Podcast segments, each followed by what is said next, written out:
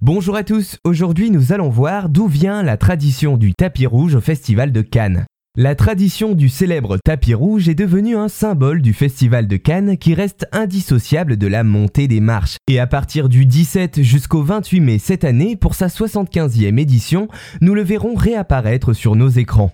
De nos jours utilisé notamment dans les cérémonies célébrant le 7e art, le tapis rouge apporte prestige, luxe et standing. Mais alors, comment en est-on venu à associer la montée des marches à ce tapis?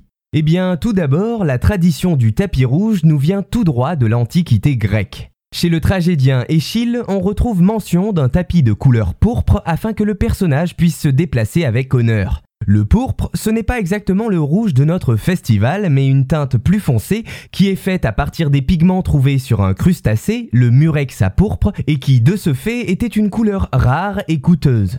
Au fil du temps, notre tapis rouge devient un symbole de prestige que l'on retrouve d'abord pour accueillir un président américain, puis qui se démocratise dans des trains.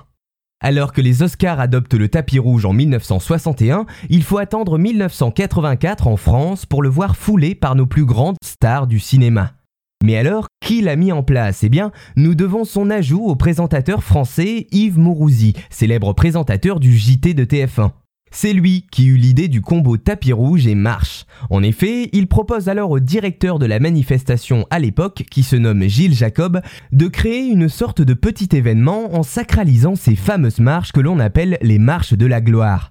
C'était chose faite, à partir de ce moment, les 24 marches de la croisette de Cannes, accompagnées du tapis rouge, devinrent le symbole de la célébrité en France et ailleurs, permettant également de bien séparer les personnalités des photographes et de la foule. Mais alors, comment s'occupe-t-on du tapis pendant le festival? Qu'arrive-t-il s'il y a des taches ou s'il pleut? Eh bien, aucune inquiétude pour ce dernier. Pour prévenir les quelques incidents ou imprévus météorologiques, les 60 mètres de tapis rouge peuvent alors être changés jusqu'à 3 fois par jour entre les différentes projections de films.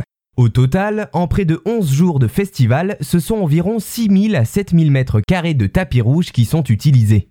Enfin, si vous vous demandez ce que deviennent les morceaux de tapis après le festival, ils sont la plupart du temps recyclés par une entreprise, soit en billes de plastique thermoformées pour l'industrie, ou bien également en tapis de voiture. Logiquement, il se pourrait ainsi que vos pieds aient foulé des morceaux recyclés du tapis rouge du festival de Cannes.